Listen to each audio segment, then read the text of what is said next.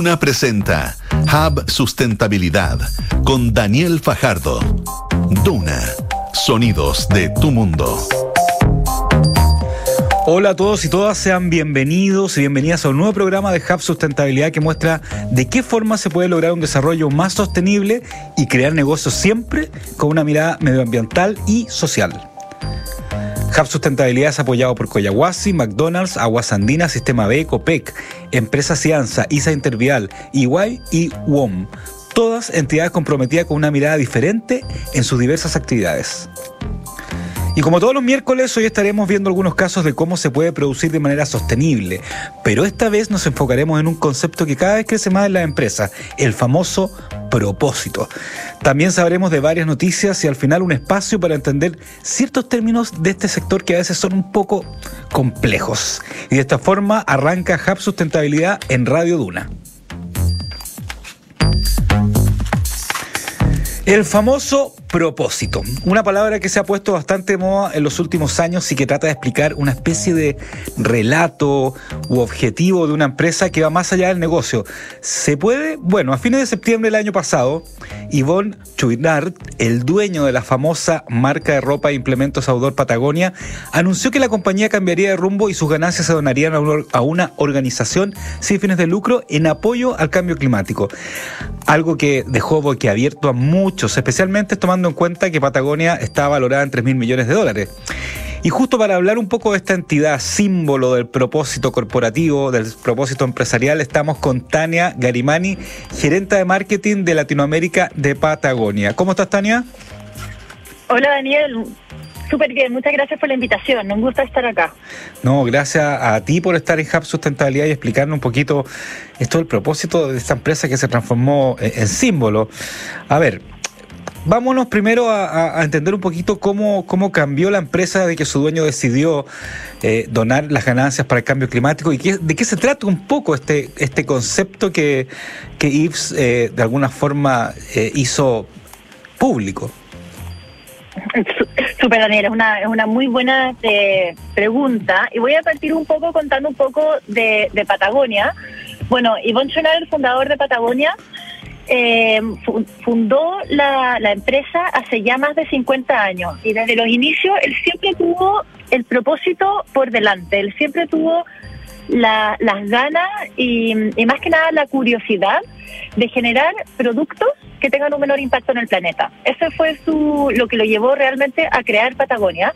Él nunca pensó en, fundar o en, o en tener una, una empresa de billones de dólares, eh, siempre fue un crecimiento súper orgánico, pero con estas ganas de cómo él, él creaba estos productos que tuviesen un menor impacto. Él empezó como escalador, entonces los primeros productos que creó eran herramientas de escalada que no le hacían eh, un impacto profundo, que no le hacían tanto daño a la roca como las herramientas de escalada que se usaban en ese entonces.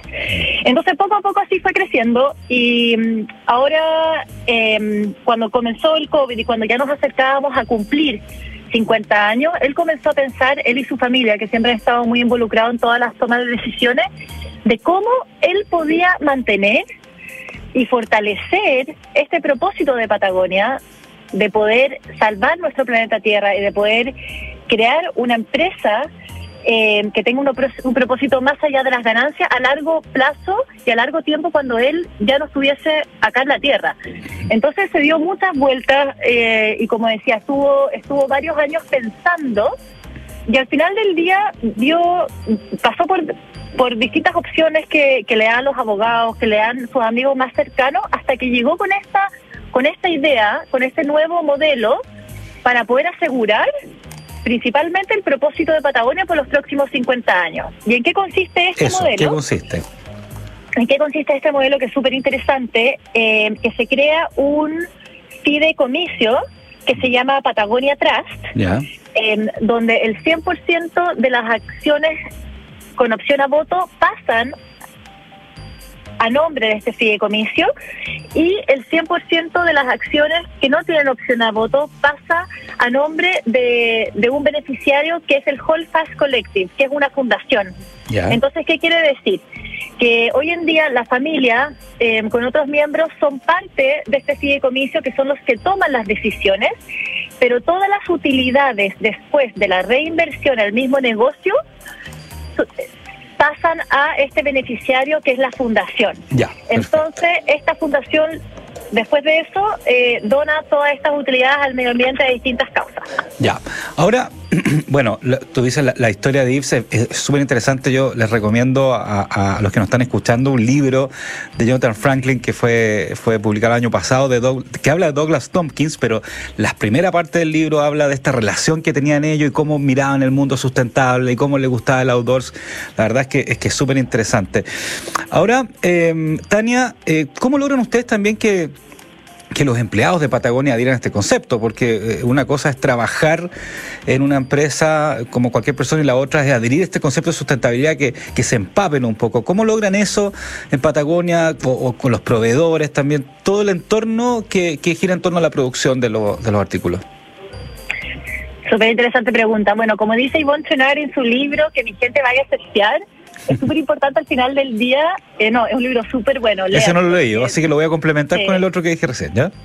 No, es súper bueno porque es una súper buena guía, sobre todo para empresas que quieren adoptar eh, medidas de sustentabilidad dentro de ellos. Entonces, un poco lo que, lo, que él dice también en ese libro, que es súper importante, que los colaboradores de Patagonia no solamente trabajen por un mejor planeta, pero sino que lo pasen bien, que, se, que se diviertan que se diviertan. Entonces, algo súper importante es que nosotros nos importa, nos importa mucho el proceso de reclusión de las personas que trabajan en Patagonia.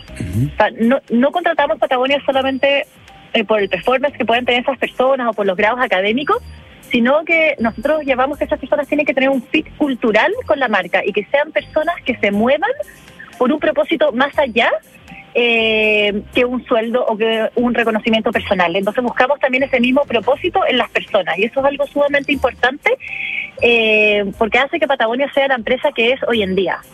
Eh, la empresa, como te decía, empezó con un grupo de, escaladores y hoy en día como que se trata de ver reflejados esos mismos valores que tenía al final este grupo de escaladores y surfistas dentro de, de lo que es hoy en día, 50 años después, un estereotipo, pero obviamente más modernizado.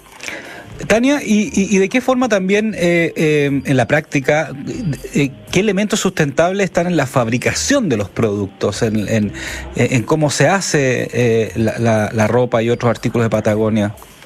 Bueno, si nosotros trabajamos súper de la mano con toda nuestra cadena de valor, con toda nuestra cadena de, sobre todo, de fábricas y productores para nosotros son súper importantes y no, nos fijamos mucho también en las medidas que tienen ellos, porque al final la mayor cantidad de nuestro impacto, nuestra huella de carbono, viene de parte de nuestra cadena de producción. Eh, y algunos ejemplos, por ejemplo, estamos trabajando algo que, es súper entretenido, que a mí personalmente me encanta, es para todos nuestros trajes de set, trabajamos con Yulex, que Yulex es un caucho natural que hace que las emisiones de carbono se reduzcan a un 20% en relación a lo que usa toda la industria, que es el neopreno dentro de la fabricación de los trajes de ser. Por ejemplo, otro ejemplo es el cáñamo. Hoy en día estamos tratando de reemplazar muchas fibras por, por la fibra natural cáñamo, que se cultiva con mucho menos agua en relación, por ejemplo, al algodón. Eh, bueno, todo nuestro algodón es orgánico, ahora nos estamos cambiando al algodón orgánico regenerativo, estamos trabajando con nylon reciclado. También algo súper entretenido es que desarrollamos un nuevo material que se llama NetPlus, que es un es prácticamente eh, el reemplazo al nylon que viene a través de redes de pesca del mar y de hecho las redes de pesca trabajamos con un partner que se llama Bureo, que ellos están en Chile y, toda la, todo este nylon está viniendo de pescas del mar procedente de los mares de Latinoamérica, especialmente desde Chile. Ya, y eso ya lo tenemos integrado en gran parte de la producción de nuestros productos. Perfecto. Tania, eh, por último, se nos está acabando el tiempo, quería preguntarte, eh, hablando siempre de este tema del propósito de estas empresas símbolos como como, como, como Patagonia, ¿de qué forma lo que hace Patagonia y especialmente esta, última decisión que, que tomó, ¿no es cierto?, eh, em, logra empapar o motivar o evangelizar hacia, hacia otras empresas que hagan lo mismo? Bueno, cuando se anunció esta noticia el año pasado, realmente para el capitalismo fue una noticia bien grande, porque no estamos acostumbrados a que, las, a que las empresas prácticamente, porque nosotros somos una empresa capitalista, a que las empresas prácticamente pongan, pongan la tierra y la naturaleza eh, como prioridad antes que, las propias ganancias. Entonces, al final del día lo que nosotros tratamos de hacer, que, que, se hace orgánicamente, es que muchas empresas están siendo inspiradas por este modelo y están haciendo lo mismo y están usando el propósito como fuente principal eh, en, su, en sus misiones de marca. Perfecto. Tania Garimani, gerenta de marketing de Latinoamérica de Patagonia, contándonos un poco más de esta empresa eh, sustentable que tiene el propósito como su norte. Muchas gracias por acompañarnos en Hub Sustentabilidad, Tania. Muchas gracias, Daniel. Un abrazo. Si en tu empresa quieren marcar la diferencia, te invitamos a unirte a la misión de Sistema B. Juntos podemos construir una economía más inclusiva, equitativa y regenerativa.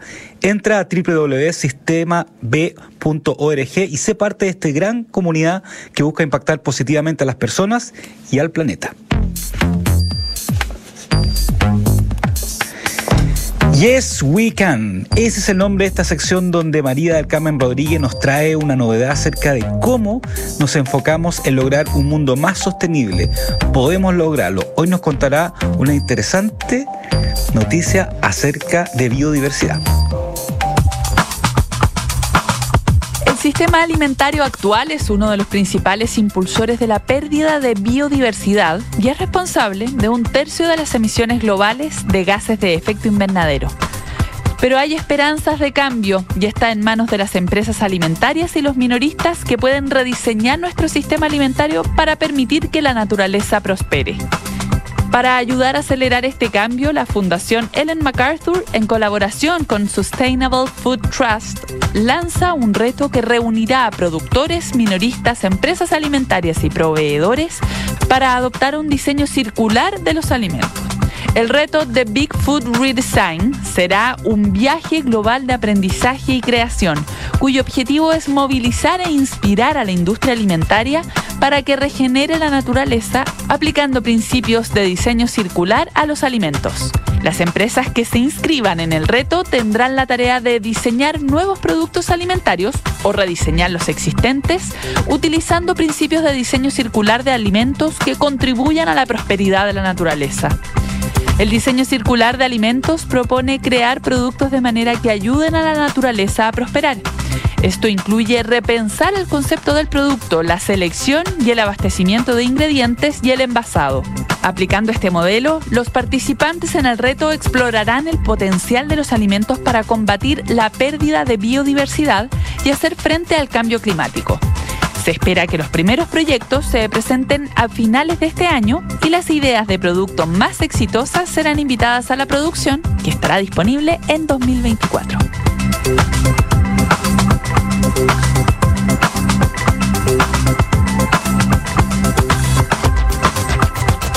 Con, con, esta palabra, con el propósito, una palabra eh, que se ha puesto bastante de moda y que se ha imbuido en los temas de sustentabilidad como un relato, ¿no es cierto?, de, de, la, de las compañías.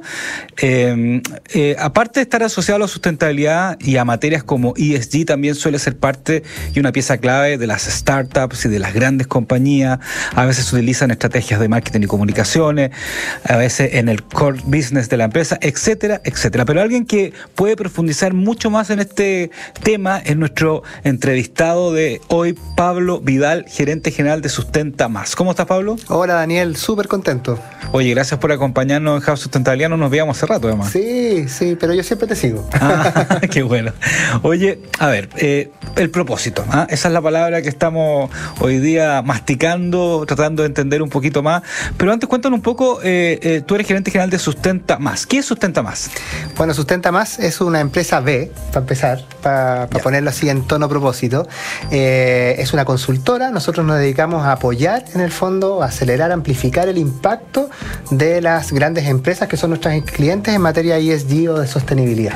Así que los acompañamos en muchos de los procesos y también en estos temas de propósito, más que desarrollar su propósito, que no es nuestro giro necesariamente, sí acompañamos mucho cómo incorporar el ESG y la sostenibilidad en ese concepto. Ya, ¿y cómo se cómo se, se involucra ese concepto entonces eh, el tema de ESG?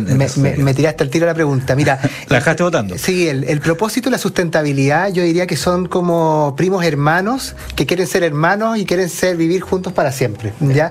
Es bien interesante. El propósito en el fondo busca darle un sentido a la razón de ser de un negocio. Ya ese es el propósito corporativo. Si uno lo lleva a la persona, eh, justo por estos días andaba acá un experto en el fondo en estas materias que hablaba de la importancia que es también que las personas tengan su propio propósito. Pero pensando en el propósito corporativo es finalmente para qué existe el negocio que yo tengo y cuál es el impacto que quiere generar. Y es evidente que cuando yo me hago esa pregunta, ¿cuál es el rol que juego en la sociedad, en el mundo, en el negocio, en, el mercado donde yo estoy operando? Eh, el ESG y la sostenibilidad como que caen de cajón, digamos, en el fondo. Si yo quiero generar una huella, quiero dejar una marca, estoy seguro que el 99,9% de los negocios, esa huella tiene mucho que ver con la sostenibilidad y el ESG. Y por lo tanto, en el fondo, aquí son, yo diría, como dos ámbitos que, que van pololeando, que van en el fondo encaminándose juntos y que por lo menos mi experiencia, en el fondo, cuando lo han hecho bien, queda un resultado súper potente y súper poderoso. Ahora, uno podría, si uno se pone como abogado del diablo, podría decir un propósito de una empresa es ganar dinero y listo, y eso es su propósito, o, construir mucho, o, etcétera, etcétera. Pero, pero en el fondo lo que estamos hablando acá es un propósito que tenga que ver con sustentabilidad, con, con temas de ESG, ¿no? Es que, es que bien interesante, porque en general las empresas que se han comprometido, primero este tema del propósito, yo diría que es en el fondo un, un, un, uh, un ámbito que llegó para quedarse y para crecer en el tiempo. ¿ya? te contaba justo unos minutos antes que yo la semana pasada estuve con, con la gente de AmCham en una misión ESG para conocer un poco las últimas tendencias en Estados Unidos. Y es bien interesante porque ya en Estados Unidos todas las empresas, que visitamos varias de ellas, dan por hecho el propósito. O sea, lo primero que te cuentan es, por defecto. hola, este es mi propósito. Y te lo cuentan como quien te cuenta en el fondo, no sé, cualquier cosa. ¿ya? Eso ya, ya está como instalado. Uno ve que acá en Chile todavía estamos en el, en el camino, se encuentra todavía con empresas que están haciendo la pregunta, ¿valdrá la pena tener o no tener un propósito? Bueno, parece que esto como llegó para quedarse. La segunda pregunta es que, bien la preguntas tú es como, bueno, mi propósito puede ser ganar plata y listo. La pregunta es, ¿ese propósito moviliza a mis stakeholders? ¿Moviliza a mis trabajadores, a mis accionistas, a que esto pareciera ser que quedarse como en eso tan mínimo? No. Eh, y por lo tanto uno lo que observa en el fondo son propósitos un poco más ambiciosos, más épicos, que lo que buscan es como conectar mi labor de ser como negocio, mi rol de ser, con justamente un aporte, una contribución, un impacto que quiero dejar en, el entorno donde yo estoy operando. Y ahí es donde el tema de la sostenibilidad entra en el fondo a ser, llamémoslo, un complemento perfecto en ese relato. Eh, yo diría que eso es lo más desafiante, eh, porque no es evidente que aquellas empresas que han partido con el propósito lo conecten tan rápidamente con, el tema ESG. Y a nosotros nos ha tocado muchas veces que nos contratan para desarrollar la estrategia de sostenibilidad y en el camino nos encontramos que hay otra agencia que en paralelo está sacando el propósito. Y, nos encontramos en la mitad del camino eh, y nos damos cuenta que en el fondo uno sin el otro como que no, no pega. ¿ya? Y, lo importante entonces es trabajarlo conjunto y empujarlo hacia adelante. ¿Cómo tú crees que el propósito influye eh, no solamente en la empresa, sino en los consumidores? Eh, especialmente para empresas que venden productos o tienen servicios. ¿Tendría que influir también? Mira, es, esta es una. tengo dos respuestas como que están conectadas. Una, yo estoy seguro, y la evidencia lo muestra, en términos de consumo todavía la, los indicadores no, no muestran que exista una correlación entre, en el fondo llamémoslo como ESG o propósito, eh, ESG eh, con, eh, en el fondo, el comportamiento de consumo. Pero, en términos de disposición, todos los, todos los estudios indican que hoy día y mañana van a haber más consumidores dispuestos, en el fondo, a hacer esa a tomar esa decisión en algún momento. Entonces, es cuestión de tiempo cuando pase que el consumidor en el fondo va a empezar a preferir así radicalmente el tema de la sostenibilidad por sobre el no sostenible. Pero además, eh, eso es, en términos de comportamiento consumo en primera instancia, pero además eh, a mí me da la sensación de que eh, en un escenario de igualdad, donde eventualmente todas las empresas tengan un propósito y todas quieran en el fondo como contribuir, yo creo que nosotros como consumidores nos vamos a dar cuenta y nos vamos a hacer la pregunta, ¿cómo el propósito de esa compañía coincide con mi propósito de vida? Y eso yo creo que sí puede ser en el fondo gravitante respecto del éxito de los negocios en el futuro. La típica pregunta que hacemos los periodistas, ¿cómo estamos en Chile con respecto a, la incorporación del propósito? hablemos de la grande empresa, porque las startups como que nacen con el propósito y, y es mucho más fácil fácil también. Igual, eh, igual yo pondría ojo, yo, yo soy bien crítico con las startups, eh, porque creo que es re fácil poner un propósito. Voy a poner un ejemplo, no sé si ya está a partir de una startup, yo diría que ya es una gran compañía, Tesla, ¿ya? Pero, pero yo creo que a veces confundimos nuestros productos y servicios sostenibles con nuestro propósito compañía corporativo, ¿ya? Ya con la distinción, porque Tesla fue, imagino que ustedes ya lo han conversado en el fondo, fue como desvinculado del índice Dow Jones de sostenibilidad, porque finalmente su producto puede ser muy sostenible, pero ellos como compañía no lo eran, ¿ya? Esa como, di- como disociación, creo que en el fondo es lo que yo tendría cautela con las startups. A veces confundimos que porque mi producto es muy sostenible y yo por estar adentro como que no cumplo mucho. Yo diría que el propósito corporativo, la gracia es que eh, involucra todo, ¿ya? No solamente se fija en mi producto y mi servicio, que puede ser muy sostenible, sino que también me hago la pregunta hacia adentro, ¿qué tan sostenible estoy siendo yo? Por eso creo que estrategia sostenible y propósito son dos caminos que debiesen ir corriendo siempre juntos. Ahora, yendo a la pregunta de Chile. Chile. Yo tengo la sensación primero de que estamos en un escenario como despertando un poco esta nueva tendencia. ¿ya? De hecho, ayer estuve ahí eh, celebrando los 15 años de las Alma Brands, que son secas en propósito, eh, y era un lugar gigante y repleto de gente. O sea, te habla de que es un tema súper cautivante y que está llamando la atención. De la cautivación a la decisión, yo diría que estamos en un, en un proceso de tránsito. Pero eh, no hay que olvidar que acá también nosotros movemos en marcos regulatorios. La CMF, con la nueva norma 461, puso como uno de los N1000 requisitos, hace la pregunta bien simple, ¿su empresa tiene propósito o no? Y eso, en el fondo, estoy seguro que va a cambiar radicalmente el mercado, en el fondo, porque ahora las empresas, al menos, si tienen propósito, lo van a tener que poner. Y si no, me cuesta mucho sostener que durante todos los años le van a estar diciendo a la CMF, no tengo, no tengo, no tengo, no tengo. Así que lo que yo auguro es que quizás en un par de años vamos a estar igual que en Estados Unidos, que va a ser como súper higiénico tener en el fondo propósito en esto. Oye, ¿cómo darse cuenta cuando, cuando se habla a propósito que no sea un poco greenwashing o mucho marketing y, y- no haya mucho sustento por detrás? ¿Cómo, ¿Cómo uno puede darse cuenta de ese tipo de cosas? Sí, es súper buen punto y yo creo que en el fondo vamos a navegar en un, en un, en un ambiente bien como turbulento, ¿ya? Eh, en general en el mundo empresarial uno se da cuenta que- que siempre encontramos casos que- o empresas que en el fondo tienen buenas y otras, bueno, no tan buenas prácticas. Eh, yo tiendo a pensar de que en el fondo el consumidor, los trabajadores, los proveedores, el regulador, eh, no, no, no, no, no va a ser sostenible en el fondo mantener como engañados en el fondo a todos estos stakeholders por mucho tiempo. Por lo tanto, si no hay coherencia entre mi hacer y mi propósito, es muy improbable en el fondo que puedas capitalizar todos los beneficios que tiene tener un propósito. Yo creo que rápidamente ahí el mercado va a regular hacia, hacia arriba, en el sentido de que eh, las reglas del juego van a ser de alguna manera marcadas. Yo el tema del greenwashing creo que en el fondo hoy día con un, en, en un mundo de tan hiperinformación es muy complejo mantener en el fondo o falsear información sin que los stakeholders se den cuenta. Y el costo hoy día que tiene, en el fondo, mentir a los stakeholders es sustancialmente mayor de lo que era hace muchos años atrás. Entonces, no creo que sea buen negocio ni siquiera intentarlo. ¿Tú crees que el- la, la pandemia eh, y, y en Chile el estallido social eh, produjo un, un antes y un después con respecto a cómo las empresas también están viendo su propósito o están metiéndose a este tema o era algo que ya venía definitivamente? No, yo creo que aceleró. Los ¿Sí? últimos tres años todo se aceleró. Eh, y se aceleró en el, en el sentido de este tipo de cosas. Primero las empresas aprendieron a dialogar post estallido, que es algo que no estaba tan instaurado, hoy día se instauró. Y en ese diálogo se dieron cuenta de la importancia de tener de alguna manera un eslogan que unifique a todas estas personas que son distintas, que son de distintos lugares geográficos, género, edades, etcétera. Y por lo tanto el propósito cayó como de cajón como un mecanismo en el fondo para buscar unificar eh, y organizarnos en el fondo para remar todos en, en la misma dirección. Yo diría que el 2.0 es cómo conectamos esta agenda del propósito con la agenda ESG para que sea un único carril. Y yo creo que ahí estamos todos innovando. Eh, no, no diría que sea un carril cerrado.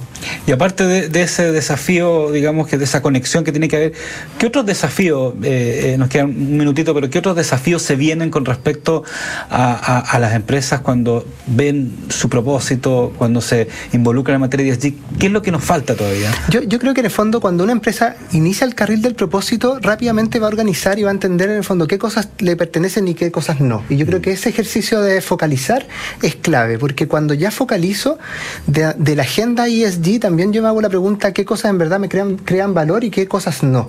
Entonces creo que, creo que creo que se va a dar un vaso comunicante muy rápido y eso nos va a llevar rápidamente quizás a un tema que no vamos a alcanzar a conversar ahora, pero cómo en el fondo las empresas pueden contribuir, por ejemplo, a los ODS. Yo creo que mayor focalización nos va a permitir en el fondo ser más eficientes en la contribución y por lo tanto quizás maximizar en el fondo el impacto de cara a, ese tipo de desafíos humanitarios. Hoy día son los ODS, mañana quizás qué va a ser, digamos. Entonces, eh, pensando en estos tres grandes trends, inequidad, cambio climático, biodiversidad, me da la sensación que en el fondo la focalización que nos permite el propósito, si lo conectamos con la agenda ESG, nos va a llevar en el fondo a que las empresas puedan cumplir este rol que tan importante tienen que ejercer en la sociedad.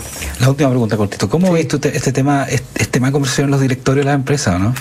Eh, o sea, hoy día más que nunca estos temas son temas de directorio. Ya, perfecto. Gracias a la CMF, un saludo para ellos. Pablo Vidal, gerente general de Sustenta Más. Eh, Pablo, ¿dónde más podemos conocer más de esta información, eh, la consulta de ustedes? Nosotros trabajamos una red social que es LinkedIn, así que ahí nos pueden seguir rápidamente y bueno, si no, en nuestro website, sus-mediotenta.cl. Eso. Pablo Vidal, muchas gracias. No, gracias a ti, un gustazo. Igual, chao. Chao.